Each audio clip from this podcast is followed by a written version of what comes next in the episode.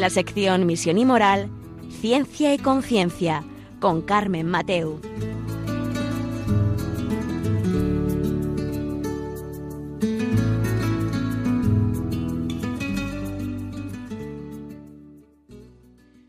Buenas tardes, queridos oyentes. Un miércoles más aquí estamos con vosotros eh, en vuestra compañía en Ciencia y Conciencia, un programa que, como sabéis, y siempre os lo recuerdo, hacemos desde Valencia. Un programa muy interesante y a la vez muy internacional. Y ahora en un poquito van a saber eh, a qué me refiero. Hoy vamos a hablar de bioética personalista. Eh, siempre hablamos de temas, ya sabéis, aquí de ciencia y conciencia, temas de bioética. Hemos, hemos tocado, yo creo que la mayoría o todos los temas de bioética, pero siempre hay que dar un paso más allá. Ya saben que la bioética pues, eh, es el estudio de la conducta humana en aras de la ciencia y la salud, ¿no? Ciencias de la vida y la salud. Eh, y aquí lo vemos a la luz de la fe. Em, entonces, hoy vamos a dar un paso más y vamos a hablar de la bioética personalista. Eh, y vamos a tener a un invitado de lujo eh, internacional que ahora mismo vais a conocer.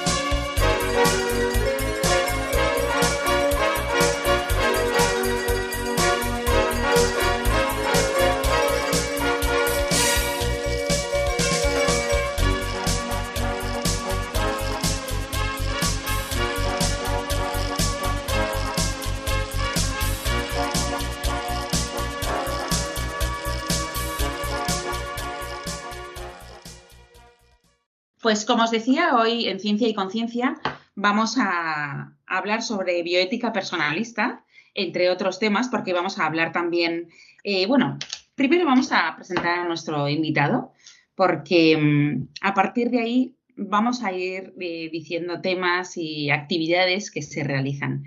Eh, hoy vamos, em, vamos a hablar con un médico especialista en cirugía general que ha sido fundador y director médico del primer Centro Independiente de Cirugía Ambulatoria y de la Asociación Peruana de Cirugía Ambulatoria y Corta Estancia. Él es Alejandro Lambert, bueno, es el doctor Alejandro Lambert. Buenas tardes, Alejandro. Hola Carmen, ¿cómo estás? Buenos días.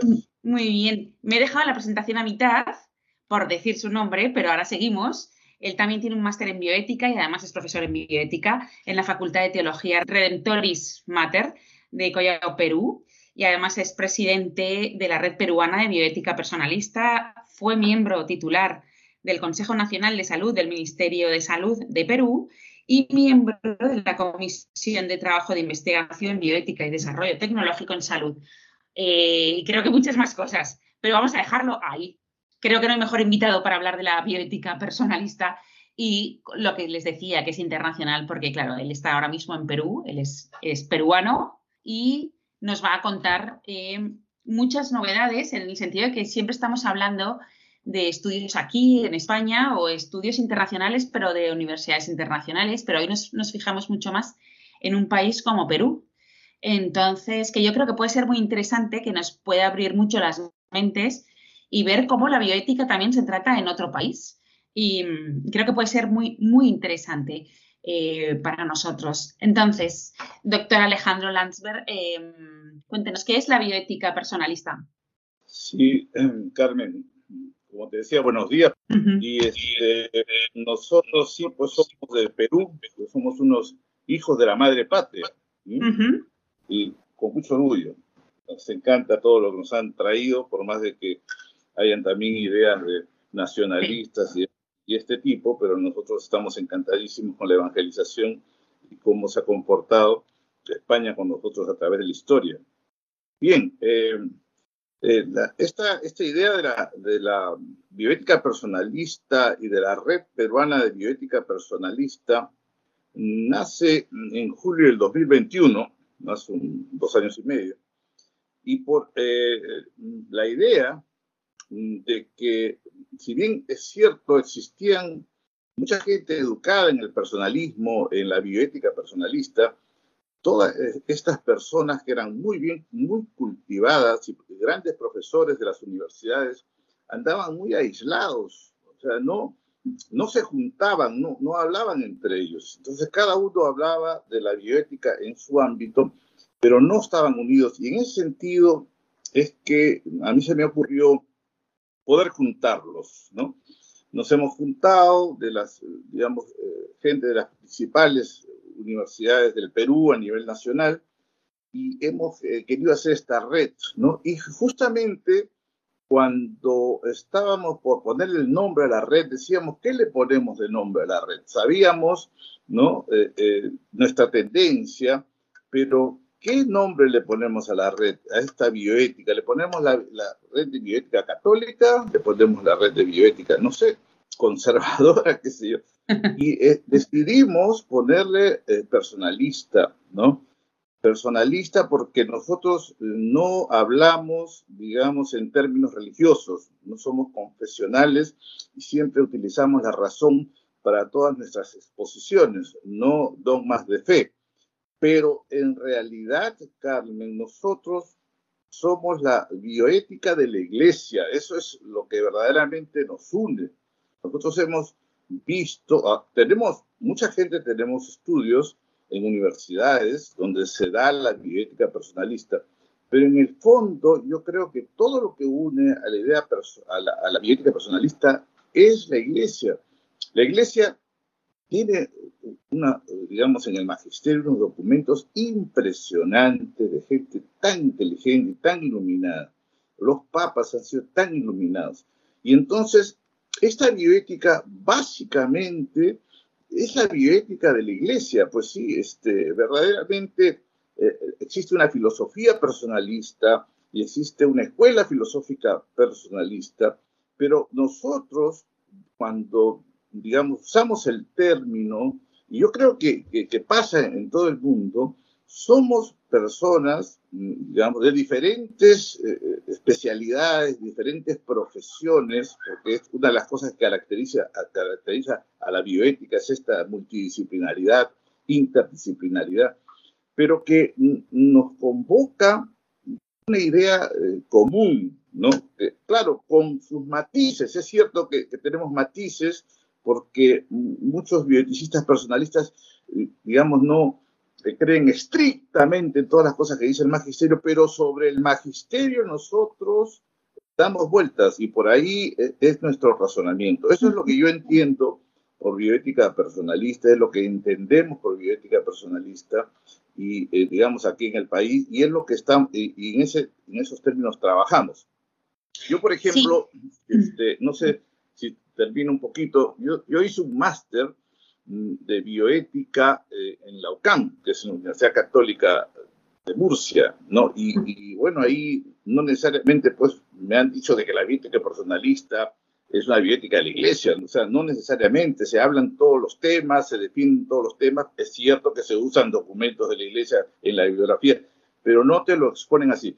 Pero así como en la UCAM y, en otras universidades en España o en Italia, en Roma, en, tantos sitios del mundo, eh, esta bioética es básicamente la bioética de la iglesia. Y yo por eso en algún momento dado he escrito un artículo sobre la bioética personalista versus la bioética global, porque en este tiempo poco se quiere meter a la iglesia dentro de lo que es la bioética global y yo creo que por ahí no vamos. Yo, nosotros, nosotros, o sea, la bioética, tanto en la pontificia académica de la vida como, como en el magisterio, yo creo que eh, con los con los que nos identificamos es con la bioética personalista. No sé si he sido claro en tu pregunta. Sí, la verdad es que yo creo que ha sido muy claro y, ha sido un poco más allá porque yo también te iba a preguntar ahora mismo, porque he visto tu artículo sobre la bioética global. Y entonces, eh, para que lo sepan nuestros, nuestros oyentes, tú marcas en ese artículo que la bioética global ha renacido en el ámbito de los organismos internacionales como la UNESCO o las Naciones Unidas. ¿Cómo ves esto? O sea, ¿Por qué? Para que lo entiendan nuestros oyentes, ¿por qué ha renacido la bioética ahí? Sí, yo creo que la bioética comienza con Potter, ¿no? Comienza como una bioética global. Claro que hay unos antecedentes, pero Potter es el que comenzó con toda esta cosa de, la bioética en Estados Unidos. Y, él nació como una bioética global, estaba muy preocupado por, por, el mundo, por el universo, por la vida, no solamente del hombre ni de las técnicas, digamos, de la medicina, sino está muy preocupada por, por el ecosistema, por, por la supervivencia de, ¿no? de, todo el mundo. Y entonces nació como una bioética global. Lo que pasa es que después las cosas se fue y se, se, comenzó a limitar, se comenzó a encasillar entre lo que son los avances médicos, las investigaciones, y, y entonces se orientó mucho hacia la medicina, ¿no? Y eh, y se comenzó a separar la, parte de la ecología, la, parte de la, la, supervivencia, digamos, del planeta, se comenzó a separar de la bioética. Entonces, nuevamente se le ha querido dar, digamos, un empuje a esto de Potter, ¿no? Y esto, digamos, se propone en la UNESCO, se propone en las Naciones Unidas, y, y, ha aprendido mucho en, en la Iglesia por el Laudato Si, por la encíclica esta del Laudato Si, que, que habló el Papa del cuidado de la casa común del, Papa Francisco, ¿no? Y entonces mm, se ha comenzado a identificar las cosas entre los organismos internacionales y el Vaticano, y, entonces vamos aquí, entramos a esta bioética que le vamos a llamar global, donde fuera de, cuidar el planeta está la cosa de que podríamos ponernos de acuerdo y hacer un consenso, porque en la bioética existen corrientes tan distintas que no nos ponemos de acuerdo. Entonces se ha querido eh, eh, hacer una bioética, llamar una bioética para el consenso, para la conversación. Y, eso es un poco, yo creo, la confusión, ¿no? Eh, pero a mí me parece que para entrar en esa bioética de los organismos internacionales se va a tener que, digamos, este, para consensuar, se va a tener que, que, no, sé, pasar por encima de, de cosas que, que o, o, al menos se, se, nos va a pedir pasar por encima mm, de cosas que nunca la Iglesia, digamos, este, ha permitido, ni, ni tampoco la gente que piensa eh, en forma personalista, ¿no? Por ejemplo, nosotros no podemos hablar pues del aborto, o sea, nosotros no podemos ponerle un, digamos, para, para digamos, un, tiempo para, para, para permitir el aborto, un tiempo de gestación. Nosotros no podemos quitarle, digamos, eh, el la persona, no, podemos quitar la esencia del ser humano y de persona a un embrión, por más de que esté en una probeta, ¿no? Entonces, yo no sé hasta qué punto esta, vamos a poder contemporizar ¿no? con las ideas diferentes que se están difundiendo a todo galope a través de, la, de los organismos internacionales. ¿no? O sea, llamarlo global, nosotros no, no vamos a, transigir en eso porque no, no tiene posibilidades. Por eso yo decía, nosotros no podemos salir de la bioética personalista, podemos conversar, podemos quererlos, amarnos, podemos todo, todo lo, que quieran, pero, pero no podemos salir de, digamos, de, de, las ideas fundamentales de la vida, desde cuándo comienza la vida y cuándo termina la vida, que son cosas, este, digamos, innegociables, innegociables. Entonces esto para mí me parece que esa bioética global va a quedar ahí en, un, intento ¿no? de, conversación, de consenso, pero que no va a llegar a, mucho y, yo creo que en todo caso va a ser una pérdida de tiempo, estarle metiendo, digamos, este, mucha inteligencia a, la bioética global. No pienso igual que, otras personas. ¿eh? Ya. Este, pero ese es mi pensamiento y yo creo que es el pensamiento de muchos bioticistas a nivel mundial. Claro, entonces eh, tendríamos como dos frentes, ¿no? O un tema contrapuesto. Por un lado estaría la bioética global, en la que está el mundo, ¿no? O los organismos internacionales, y contrapuesta la bioética de la Iglesia, la bioética personalista, por así decirlo. Porque no podemos decir, eh, como usted ha dicho, lo de los abortos, lo de la dignidad de la persona, y no podemos dejar de lado eh, todo pues, de los menores, ancianos o las personas más débiles. Claro, yo, yo más que la bioética global le llamaría la bioética progresista, ¿no? Nosotros, eh, que, a la hora de la hora también tiene sus bemoles, ¿no? Porque el progreso no claro. es lo que plantea, pero le queremos, yo creo que con ese nombre lo podemos identificar más, el, progresismo en el sentido de todas estas ideas nuevas que están surgiendo y que son muy apoyadas por los organismos internacionales, la ONU, la UNESCO y todas estas cosas, que son ideas, digamos, diferentes a las que siempre hemos tenido, ¿no? Del respeto a la vida, ahorita, por ejemplo, la eutanasia, ¿no? cada vez más la eutanasia, la eutanasia, y, y, lo ven como la muerte digna, y todas estas cosas que, en todo caso, lo podemos llamar pues una bioética progresista, ¿no? ni, siquiera global, porque global, o sea, ellos son los globales y nosotros no, no. Yo creo que ellos son los progresistas y nosotros los personalistas. Y a mí me parece, en el Perú, sobre todo, la cosa está muy identificada, porque si tú le, comienzas a, a ver los tipos de bioética, las escuelas, las corrientes, hay sin número de corrientes, sí, no, pero aquí en el Perú la cosa es clara. Aquí es personalismo o es progresismo. O es que estás con, con las ideas de siempre, ¿no? con las ideas de la iglesia, o es que estás con la de los organismos internacionales. Aquí no hay más. Y los organismos internacionales apoyan muchísimo todas estas nuevas ideas, ¿no? Con sus fundamentos, ¿no? Digamos, muy sui generis, pero con, con, con los que hay, en todo caso, que conversar y con los que hay, en todo caso, que respetar, pero y, que también poner nuestro punto de vista eh, muy claramente, ¿no? Y no transigir, por supuesto. Claro, eh, pues mira, eh, llegados a este punto vamos a hacer un par de minutos de, pausa y vamos a escuchar un poco de música y enseguida estamos con, con vosotros.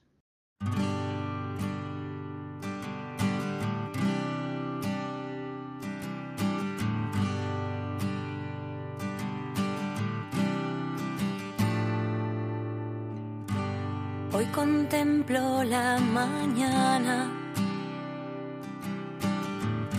como el nacimiento de una flor que adormecida en su oscuro otoño ha despertado al calor desprendida de una vida que dentro de ella brotó.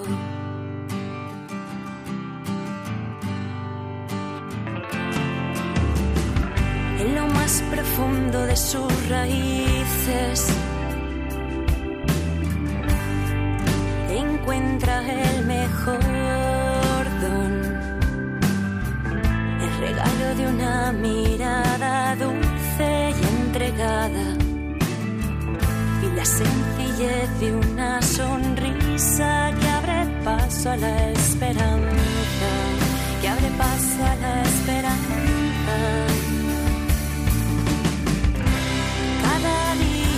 creciendo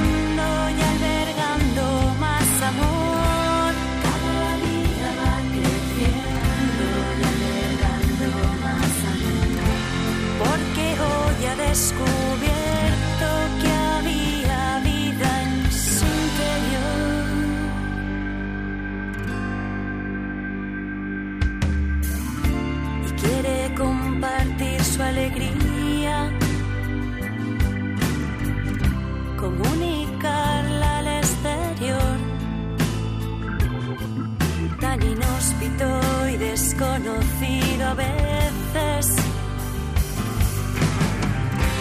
algo ha hecho.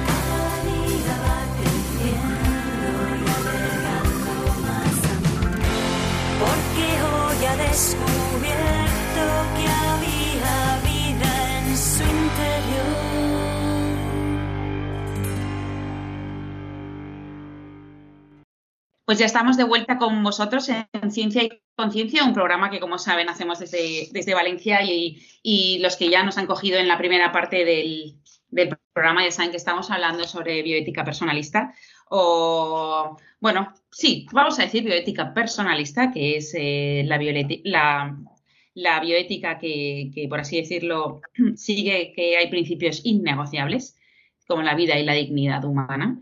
Y para eso estamos con, el doctor Alejandro Lambert, que es médico especialista en cirugía general, fundador y director médico del primer Centro Independiente de Cirugía Ambulatoria, Asociación Peruana de Cirugía Ambulatoria de Corta Estancia, y además es máster en bioética y profesor de bioética también de la Facultad de Teología Redemptoris Mater de Perú, y además es presidente de una red peruana de bioética personalista eh, ellos, eh, yo he podido ver em, muchos artículos de esta red, cosa que me han parecido magníficos.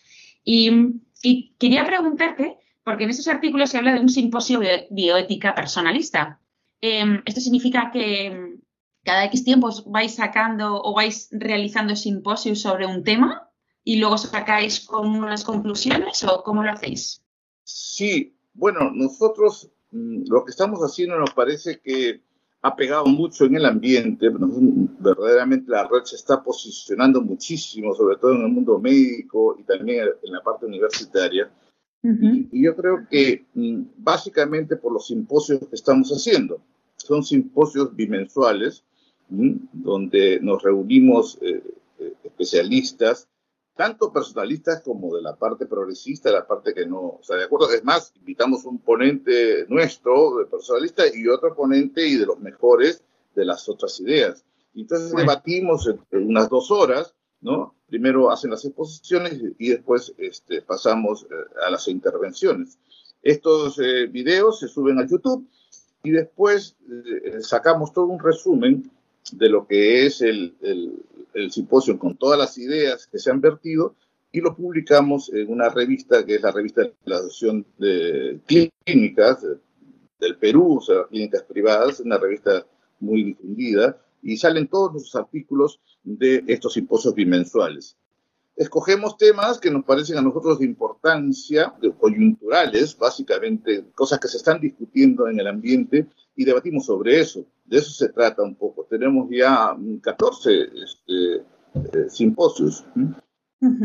Me han parecido muy interesantes entre los temas, porque evidentemente entre los temas están pues, el derecho del, concebido, el morir en paz, el aborto terapéutico, pero me han, llamado la atención tres temas porque casi nunca hablamos de ellos y los habéis reconocido muy bien. Están, eh, el primer tema es la corrupción, el segundo, la violencia como método de expresión social y política, y el tercero es la judicialización de la salud. O sea, me parece que mm, son tres temas de los que nunca hablamos como temas, entre comillas, de bioética. Sin embargo, también tocan la dignidad de la persona y son muy importantes, ¿no es así? Sí, sí es muy importante y, sobre todo han sido temas muy coyunturales ¿no? en, en nuestra en nuestro país, ¿no? Son cosas que se han, eh, se han, discutido muchísimo, que han estado en todos los medios, y entonces nosotros los hemos cogido y los hemos eh, tratado eh, con diferentes puntos de vista, de diferentes especialidades, ¿no? Y con diferentes ideas. La corrupción es un problemón. La corrupción este, atrasa a los pueblos, atrasa a nuestros pueblos. O sea, si nosotros no tenemos una salud bien implementada, bien atendida, es porque por la corrupción, porque todo el mundo se roba el dinero y entonces este, y se hacen negociaciones ¿no? más pensando en los intereses de ciertos políticos ¿no? y, que en las mismas personas. Entonces, esto incide, por supuesto, que directamente en la, en la vida de las personas, en, la salud de las personas, en la evolución de los pueblos. o sea, es algo yo creo que es uno de los principales problemas que nos aquejan en estos momentos.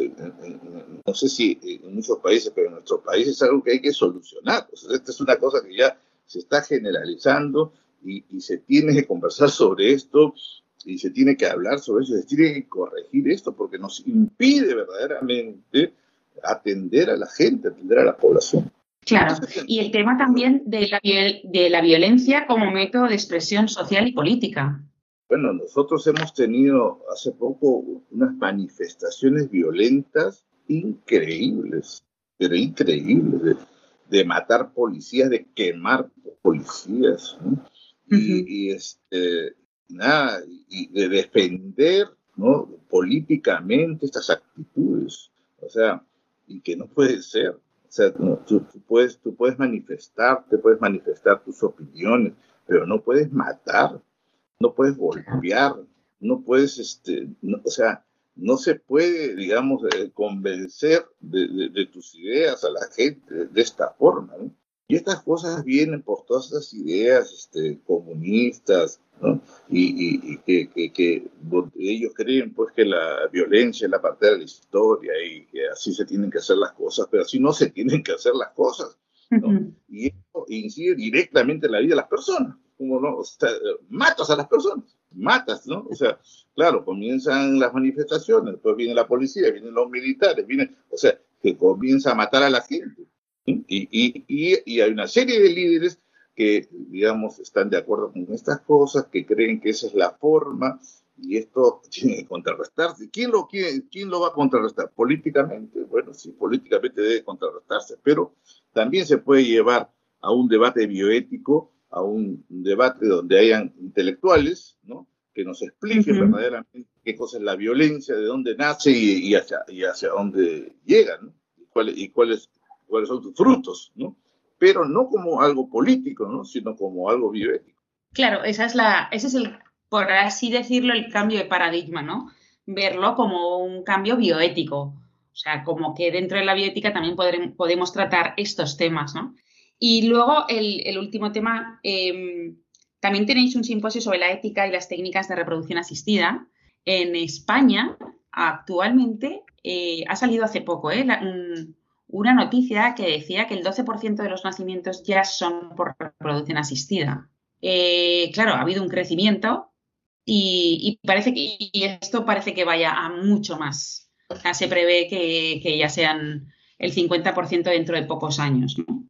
Em, sé ahí en, en Perú como este tema de la reproducción asistida, ¿también estáis así también en auge? Sí, sí, está creciendo muchísimo y acá hay mucha gente, muchos centros que lo están haciendo y que reciben mucha gente del extranjero y, que hacen, utilizan todos estos, eh, eh, estos, estos, sistemas. Lo que pasa y lo que nosotros hemos visto, y el simposio lo dice claramente, a pesar de que hemos invitado a los pioneros y a la gente que mueve todo este negocio aquí y los hemos escuchado, pero nos damos cuenta de que la gente está muy mal informada. O sea, mm. esto está llevando como una cosa, digamos, comercial, donde te ponen el bebé lindo, precioso que te pueden dar, pero no te cuentan todo lo que pasa alrededor de estas cosas, ¿no? No, no, te cuentan que se hacen muchos embriones, que esos embriones se congelan, que se escogen con una mentalidad eugenésica, no te cuentan de que los, los, niños pueden, o sea, tienen mayor alto de, de porcentaje de enfermedades, no te, o sea, no te cuentan los detalles, ¿no? O sea, tú comienzas jugar, eh, eh, la efectividad, la efectividad, porque la efectividad es poquísima. O sea, se habla pues de un 20% de posibilidades. Tú entras a, estas reproducciones asistidas, te gastas un dineral, ¿no? Eh, sufres un montón por todas las cosas que te hacen, solamente tienes un 20, bueno, los que hablan de, de demasiado, hasta un 30% de posibilidades de, salir con un hijo en, brazos, ¿no? Con, con, digamos, también las posibilidades de que pueda tener malformaciones y cosas desconocidas. Y no se habla de todas estas cosas. Y después, ¿qué haces con tus niños que, que dejaste en, el, en, en, el, en la congeladora, ¿no?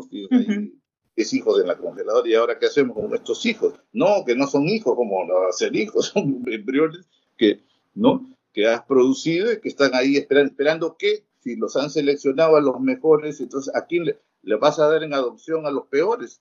O sea, alguien te va a aceptar los peores para adopción. O sea, entonces, ¿en qué terminan? Congelados para toda la vida, o sea, teniendo un mantenimiento ahí como si estuviesen en una máquina durante años y tú pagando una cosa anual, ¿no? o simplemente se destruyen. pero ¿quiénes somos nosotros para formar y hacer eh, vidas y destruirlas y quemarlas? ¿Y de qué se trata esta cuestión? Claro, claro. De todas esas cosas no se hablan. Y cuando uno comienza a indagar en las personas, las personas te dicen, oye, no sabía, no sabía de esto, no sabía, lógico, porque te han dado una información de tipo comercial. Claro, esto me ha recordado, me ha recordado a la píldora del día después. Claro, nosotros tenemos un simposio al respecto, ¿no? Este, y, ahí hablando un poco de la judicialización de la salud, que también lo habías mencionado, pues, pues ¿qué pasa? Que eh, se van al Tribunal Constitucional, o se van a, ¿no? a, digamos, a las instancias judiciales, eh, les explican, digamos, lo que ellos consideran que es la ciencia que nosotros cuando nos juntamos les decimos que eso no es la ciencia, porque la ciencia dice otra cosa, y bueno, pero ellos les, eh, les dan su, su eh, digamos, su reflexión, sus, sus, conclusiones, y entonces los jueces dictaminan y dicen está muy bien, y hay que repartirlos a toda la gente y en forma gratuita, ¿no? Claro, que esto no es totalmente inocente, Carmen, esto no es totalmente, ¿ok? Aquí hay intereses, ¿no? Este, que vienen desde el extranjero, que vienen de los organismos internacionales para que avancen todas estas eh, conductas, ¿no? Eh, digamos, de, control de la natalidad, de, qué sé yo, de, de, aumento de posibilidades económicas para la atención de la, de la gente. Entonces, los que no sirven hay que matarlos o por lo menos decir, decirles que es muy bueno que, pidan el, suicidio, ¿no?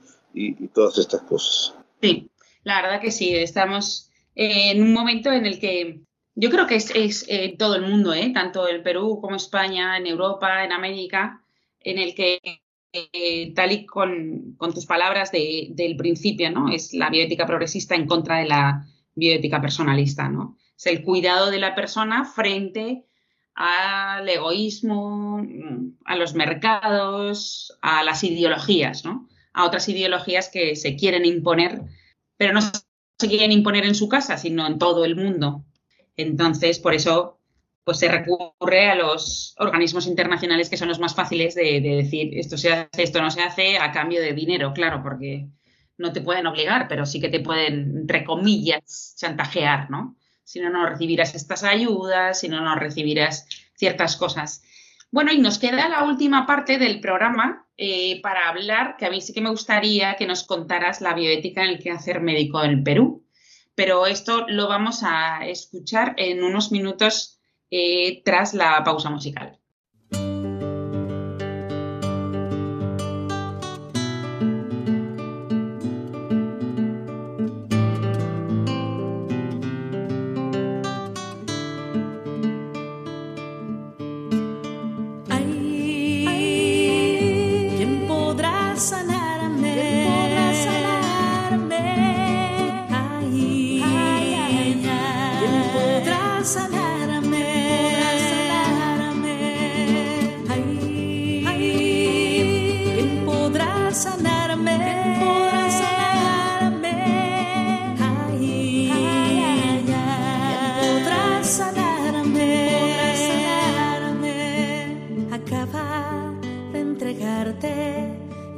verás acabar de entregarte ya de veras.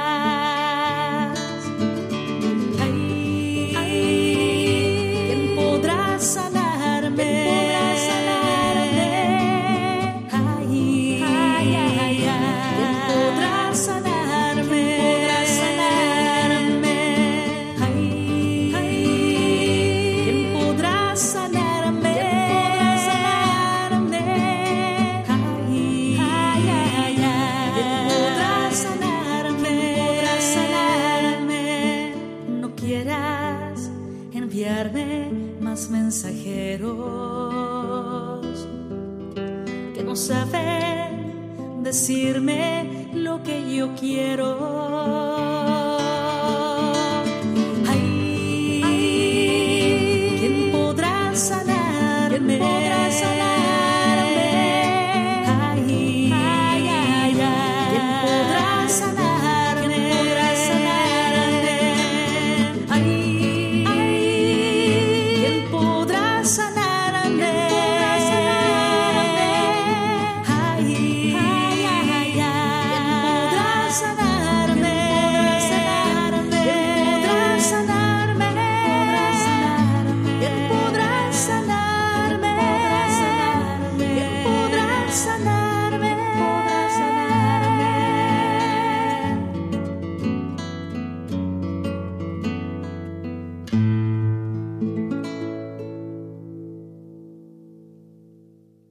Pues ya estamos de vuelta con vosotros en Ciencia y Conciencia, un programa que hacemos desde Valencia y que hoy ya sabéis que estamos haciendo un programa internacional porque hoy tenemos al doctor eh, Alejandro Lambert con nosotros.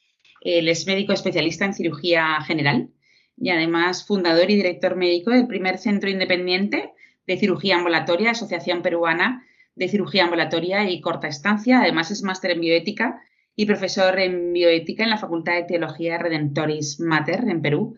Y además es presidente de la Red Peruana de Bioética Personalista, de la que hemos estado hablando, y fue miembro titular del Consejo Nacional de Salud del Ministerio de Salud de Perú y miembro de la Comisión de Trabajo de Investigación, Bioética y Desarrollo Tecnológico en Salud. Y como veis, es una persona experta en el tema de la bioética. Y sí que me gustaría que, mm, tras este rato en el que nos ha estado explicando sobre la bioética global o progresista, la, que se entiende así en Perú, eh, y luego la bioética personalista, ¿no? que sería eh, la que defiende la vida, la que defiende los principios innegociables de, la, que hablaba el Papa Benedicto XVI, ¿no? Eh, la vida y la dignidad de la persona ante todo y ante todos, por así decirlo. Entonces nos queda, por el último ratito que nos queda, que nos contara la bioética en el quehacer médico en el Perú, porque es otro país totalmente distinto al nuestro, hermano, eh, pero claro, somos distintos. Y queríamos saber cómo es ahí el quehacer médico en el tema de la bioética. Alejandro. Sí, pero antes que nada yo quería también mencionarte y mencionar a tu público que eh, leí un artículo tuyo, leí un artículo tuyo que creo que alguna vez relacionada con el Observatorio de Bioética de Valencia. Sí. me encantó. Me encantó y sé que tú manejas todos estos temas Gracias. profundamente y sabes de qué se trata, cómo van las cosas. O sea, todo esto de los organismos internacionales y todo, yo verdaderamente me he deleitado ¿no? y me acordaba mucho de mi tesis y yo hablaba ciertas cosas eh, al respecto y me encantó leerte. Bien. Este, yo mm, en la situación médica y la bioética que, quería decirte que la bioética no, no ha pegado todavía en el Perú. O sea, sí se habla mucho de la bioética, se enseña en las universidades y se habla de los comités, y, y, sí, pero básicamente estas cosas están orientadas a la parte de la investigación, donde se hacen algunos comités para ver los, los estudios de, investigación, pero en sí la bioética en, el, en el quehacer médico cotidiano mm, no, no se le considera. Nosotros tenemos un colegio médico del Perú con su código de ética y donde se debaten estas cosas, ¿no?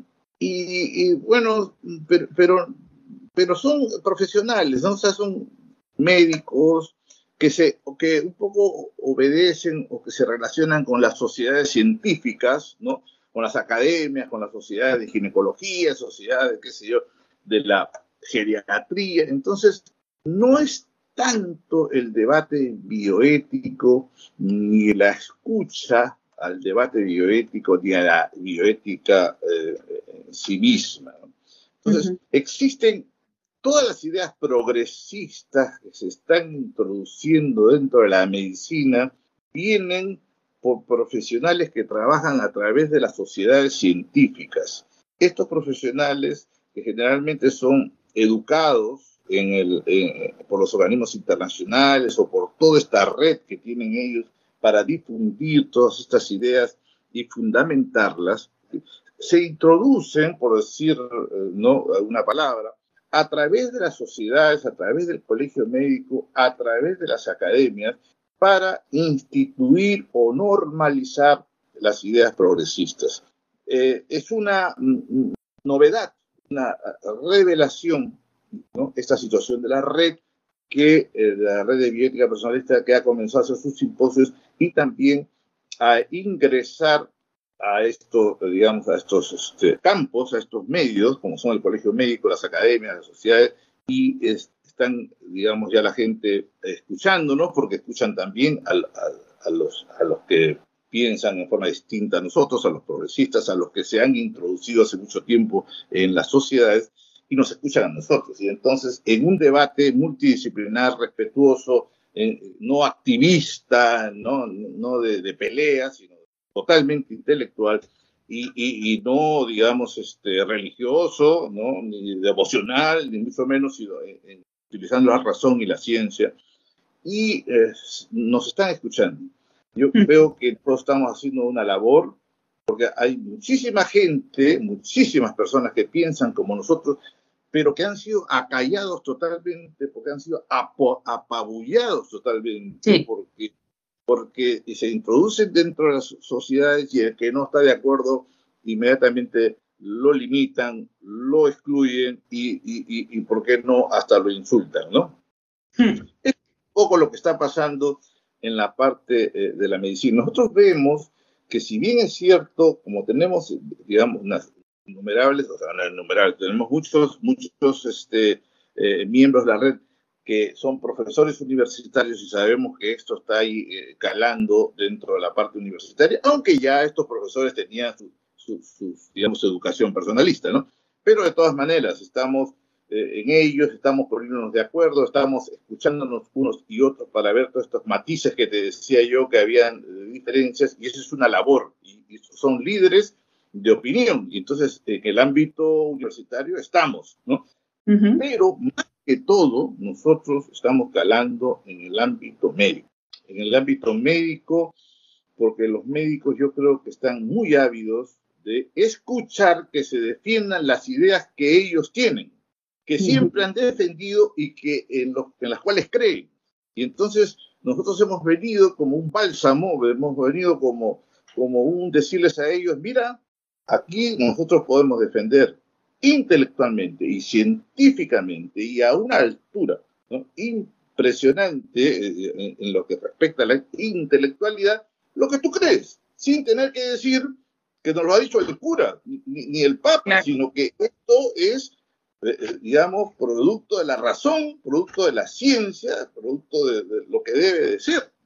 Entonces, yo creo que estamos en ese sentido, ahora molestando mucho, creo también, a la gente que no piensa como nosotros y que ha venido trabajando mucho tiempo en esto, pero que se ha encontrado ahorita con esta red que los está llamando a conversar seriamente, no a insultarnos ni a, ni, a discriminarnos, sino a conversar seriamente y que expongan sus puntos de vista. Y yo te lo digo, te digo, eh, Carmen, que eh, tú escuchas los, los, los simposios y te vas a dar cuenta que la fluidez, que la intelectualidad, que, eh, digamos, eh, es una delicia escuchar a, los personalistas defendiendo sus ideas porque tienen la verdad y porque además son gente súper preparada, cultísima, ¿no? Y que da eh, orgullo, ¿no? Este, escuchar estas sustentaciones.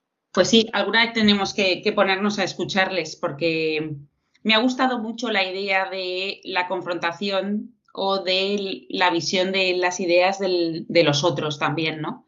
Y que por medio del respeto y del cariño puedes decir tus ideas y no pasa nada y debatirlas sobre todo. Eso me ha parecido muy, muy bien porque hay muchas veces que hacemos debates entre nosotros y eso es, por así decirlo, fructífero. Lo que sí que da muchos frutos es enfrente unos a otros, pero siempre con respeto y cariño, ¿no? Dándoles la oportunidad de que expliquen por qué y nosotros también poder explicar los principios. Y esto que estás diciendo, Carmen, es muy importante, porque mm, nosotros mm, no tenemos una mentalidad de pugna, no tenemos una mentalidad de descalificación.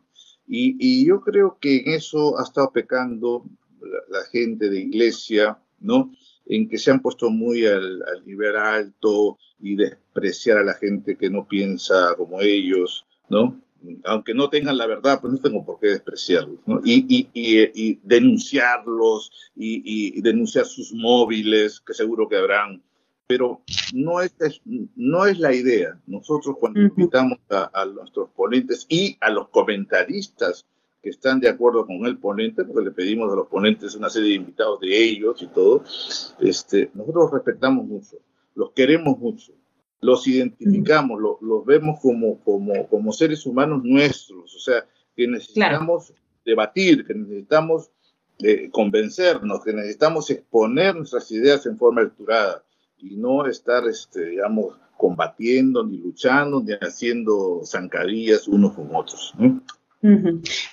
Aquí ha habido una cosa también que has dicho que eh, me he visto muy reflejada en, el tema de la sociedad española y sociedad europea. Em, nosotros estamos como muy apabullados de información en contra y muy acallados. Muy acallados por la forma de vida, muy acallados por los medios de comunicación. Eh, entonces, menos mal que existe Radio María, que podemos decir lo que pensamos y no hay ningún problema. Pero es verdad que la sociedad está muy apabullada de información no buena, que al final no le forma, pero acaba formándole en silencio. Y acaba estando en silencio y, ya está. O sea, tampoco puede hacer mucho más. Ahora yo quería mencionar, si tenemos algún minuto, de que nos ha sucedido, nos ha sucedido, yo creo que eh, eh, me acuerdo de una, de todas estas 14, me, acuerdo de una en que no se han presentado, ¿ah? no, se han presentado. La otra parte en, nada, en nada, y esto es, cuando hemos discutido ideología de género. impresionante, nosotros teníamos el, ponente que, digamos, que habíamos escogido, que era una persona muy, este, muy respetada en el medio, Mm, le comenzamos a mandar toda la información, porque nosotros, yo generalmente a los ponentes, como programamos esto dos meses, con dos meses de anticipación, eh, les, voy, mandando una información y el ponente me dijo, mira Alejandro, después de toda la información que me has mandado, yo no puedo defender esto de ninguna manera. bueno, muy bien, muy bien, muy bien. Yo le dije, oye, ¿qué, te parece si lo dices? No, no, no puedo decirlo. Claro. muy bien. Entonces tuvimos que poner otro ponente y hablar todos en la misma línea. Felizmente que conseguimos a un experto en, ideología de género que había escrito un libro y, que inmediatamente eh, cogió la ponencia, ¿no? Pero nos pasa, nos pasa, ojalá que no nos siga pasando, ¿no? Porque siempre tenemos gente del otro lado, gente progresista que, bueno, que, quiere defender su punto de vista, eso nos halaga mucho y nos da, eh, digamos, eh, da también interés al simposio y, ¿no? para poder debatir. Yo creo que ese es el jale de los simposios, poder debatir las ideas ¿no? en paz, en tranquilidad y con respeto. Pues sí. Pues Alejandro, muchísimas gracias. Hemos llegado al final del programa. También te digo que, em, bueno, voy a decir que muchísimas felicidades a Radio María, que este año cumple 25 años en España, con lo cual estamos de, celebración eh, en estos días. Así que nada, em, sí que te pediría que nos fueras contando el tema del simposio de, bioética personalista para que nos tengas, nos tengas totalmente informado y en un tiempo podamos volver a tener otro programa en el que nos vayas eh, diciendo más temas, eh, más debates o incluso, quién sabe, hacer algún debate. O sea, que tampoco y, poder saber mucho más de, todo esto. Os les recuerdo a todos nuestros oyentes que hemos hablado de bioética personalista, bioética global o progresista, ¿no? que hemos visto el simposio de bioética personalista de Perú, eh, con temas muy, muy interesantes que yo, pues la verdad es que si alguien quiere, no sé Alejandro, si los tenéis reflejados en, una web o algo. No, web no tenemos, solamente ah. tenemos si uno, si uno pone Red Peruana de Bioética Personalista, salen todos los simposios, están en YouTube. Ah, vale, perfecto, porque la verdad es que me han parecido muy, muy interesantes todos los artículos. Y pues eso, Red Peruana. De Red Peruana de Bioética Personalista. para entrar a Google, lo que sea, para, y ahí salen todos los YouTube. Y la revista que publica es la revista eh, de la Asociación de Clínicas del Perú. La Asociación Clínicas del Perú, particulares del Perú. Esa es la, revista que publica ese, los, los simposios bimensualmente. Perfecto. Te lo digo porque nuestros oyentes son muy sabios ¿eh? y siempre piden más información, siempre nos escriben, siempre nos o nos llaman, nos piden temas o nos pide que venga alguien a explicarles ese tema. O sea que, aparte, yo siempre les animo muchísimo porque a ver cómo está el sentir, ¿no? O sea, pues, qué es lo que quieren ellos. Ellos siempre nos escriben a ciencia y conciencia. Eh, les recuerdo que también pueden encontrar este programa o todos los que quieran de los años anteriores en el podcast, en la página web de radiomaria.es. Eh, mm, reitero mis felicitaciones a Radio María por los 25 años y además al técnico Fernando Latorre, que ahí está detrás de Alejandro y mío haciendo, grabando este programa y, y haciéndolo realidad. Y Alejandro, muchísimas gracias. Gracias a ti, Carmen. Felicito también y saludo a Fernando. Felicito a ustedes por sus 25 años y te recuerdo que me has prometido que me vas a revisar mi tesis. Estoy esperando. Lo haré. Estoy esperando un comentario. no, que sepas que llevo la mitad. Muy, Muy bien, Carmen. Muy buena. Gusto, gusto de escucharte. Igualmente. Adiós a todos.